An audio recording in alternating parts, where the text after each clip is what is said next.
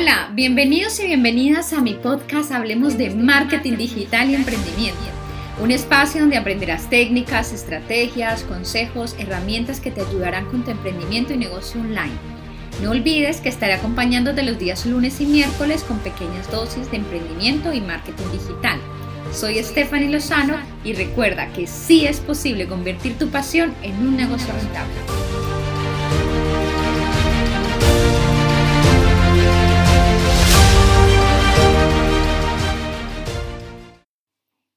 Bueno, hoy es un episodio muy especial ya que es un episodio bastante personal, pero que me ha nacido hacerlo y que quiero compartir con todos ustedes la manera en cómo me recargo a nivel personal y profesional. Y es verdad que no todo es perfecto en la vida, ni siempre estamos a tope, ni estamos totalmente arriba, con el ánimo arriba, o simplemente eh, tienes bajones, ¿no? Normal, tanto a nivel personal como profesional, y creo que esto nos pasa a todos.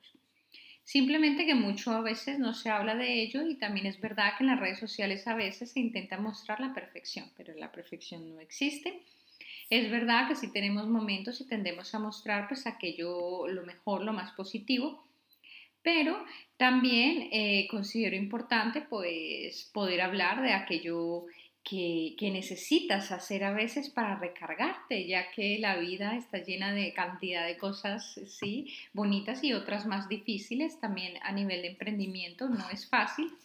Y a veces te encuentran con piedrecillas o cositas en el camino que necesitas reflexionar, necesitas recargarte, incluso parar a veces, bloqueos mentales, bloqueos creativos, necesitas tomar decisiones importantes, eh, a lo mejor han bajado tus ventas, infinidad de cosas. Y por eso voy a compartirles eh, tres de los hábitos o cosas que suelo hacer para recargarme tanto a nivel personal como profesional. Bueno, eh, la primera, mm, a lo mejor les sonará mucho, los que me siguen en redes sociales me, habrán visto que voy a nadar. Me gusta la natación, no solo a nivel de deporte, porque es mi deporte preferido desde muy pequeña, es el deporte que aprendí y el que le he tomado muchísimo cariño, sino que además me, me gusta porque me aporta tranquilidad, porque el nadar, más que un deporte, para mí es desconexión es desconexión, es, es ese momento, es bastante extraño, bastante mágico porque es ese momento donde desconecto y me tranquilizo, pero a la vez lo utilizo para, eh, para reflexionar y para pensar. Ya que cuando estoy nadando, pues es cuando más aprovecho para eh, aprovechar para reflexionar, para pensar en ideas, para pensar en posibles soluciones, activo mis pensamientos, saco nuevas, em, nuevas ideas, como dije antes, y es que el agua, estar debajo del agua como que me, me activa y me pone mi mente en función.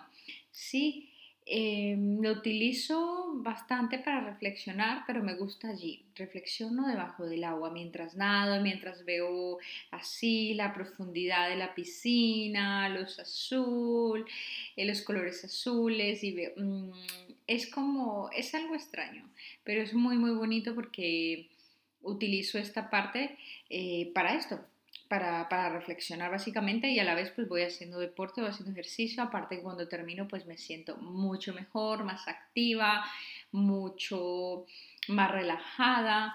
Es, es realmente una, una, inyección así como de, por así decirlo, como de, de, adrenalina y como de motivación. Bueno, número dos, la lectura positiva. Es verdad que a mí me encanta leer, pero no siempre me gusta leer mm, sobre mis temas profesionales o sobre temas muy técnicos. Cuando necesito recargarme, busco lectura positiva, nutrirme de, de motivación, que es importante. Y por eso a veces, bueno, tengo varios libros, ahora estoy terminando uno que de hecho también a veces publico mensajes en las redes eh, que me deja un mensaje diario. Sí, este libro me tiene un mensaje, aquí lo tengo, se llama Una inspiración para cada día de Robin Sharma. Me gusta mucho porque es como el mensaje que me da la vida cada día, ¿no? Un poco. Y está muy bien porque realmente es comenzar el día con una buena, con una buena dosis de, de una frase de, motivación o otros libros también, lectura positiva para recargar. Y número tres, otra que, técnica que utilizo es la meditación. Pero hay una especial, hay una parte especial que me gusta, que conocí hace poco realmente, y es el Reiki. No conocía esta técnica y por una, una persona cercana a mí que me habló de esto, que eh, realiza yoga, pues me habló un poco del Reiki, de una maestra de Reiki, fui y realmente es que me encantó. No es una técnica para estar haciéndola, bueno, en mi caso la he buscado en un momento en que sentí que necesitaba equilibrar mi cuerpo y mi mente, pero mm, sentí que, que, que, es algo simplemente cuando tú sientas el llamado. En ese momento lo sentí, fui a tres sesiones, fue algo muy bonito, un encuentro de introspección, un encuentro conmigo misma, un viaje muy bonito donde pude conectar y equilibrarme energéticamente, pero que, por ejemplo, no es para estar, eh, lo veo yo así, ¿no? Un poco todos los días, pero sí para de vez en cuando, pues cuando tú sientas así recargarte, que tienes que recargarte de esa energía, pues hacerlo. Entonces, muy, muy recomendado. Si no lo conoces, bueno, pues realmente es algo muy, muy bonito. Eh, la meditación o ya sea otra técnica, el yoga. Bueno, esto es un poco em, lo que hago. Realizo estas tres cosas, son lo que más trato de, tener hábitos en mi vida y estas tres las tengo muy presentes. Eh, otras, pero bueno, estas son como las que más prevalecen.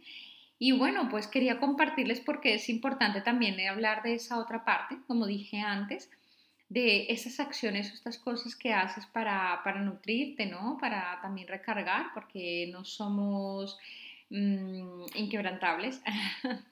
Entonces es, también importante reconocer que a veces nos sentimos cansados, agobiados, con falta de energía y es totalmente normal. Pero lo importante aquí no es eso, lo importante es identificar cómo puedes tú recargarte, qué te gusta, porque eso también es muy personal, ¿no? Puede que a ti, bueno, no nos va a gustar lo mismo, pero que tú identifiques y que si cuando llegues a esta etapa y estés un poco agobiado, sientas que necesitas despejar tu mente, desbloquearte, pues realices estas acciones y también estés ese tiempo para ti, para salir y para decir, bueno, necesito tomarme ese tiempo para poder ser eh, más productivo, porque muchas veces haces fuerza, lo que hacemos es, es que postergamos y decimos, no, no, vamos a seguir, o yo no puedo parar de trabajar, o tengo que seguir. ¿Y qué pasa? Eso en últimas, pues te va cobrando, te va cobrando, te va haciendo más, más, más peso. A lo último es como una maleta que llevas ahí en tus hombros y pues vas a terminar peor de agobiado. Entonces es mejor parar a tiempo, darte un respiro automotivarte, recargarte y ya vas a ver, vas a sacar todo el potencial, eh, vas a ser mucho más productivo a nivel personal y profesional. Bueno, hasta aquí este episodio, muchas gracias, me encanta poder compartir con ustedes este episodio, aunque es muy personal, pero me encanta.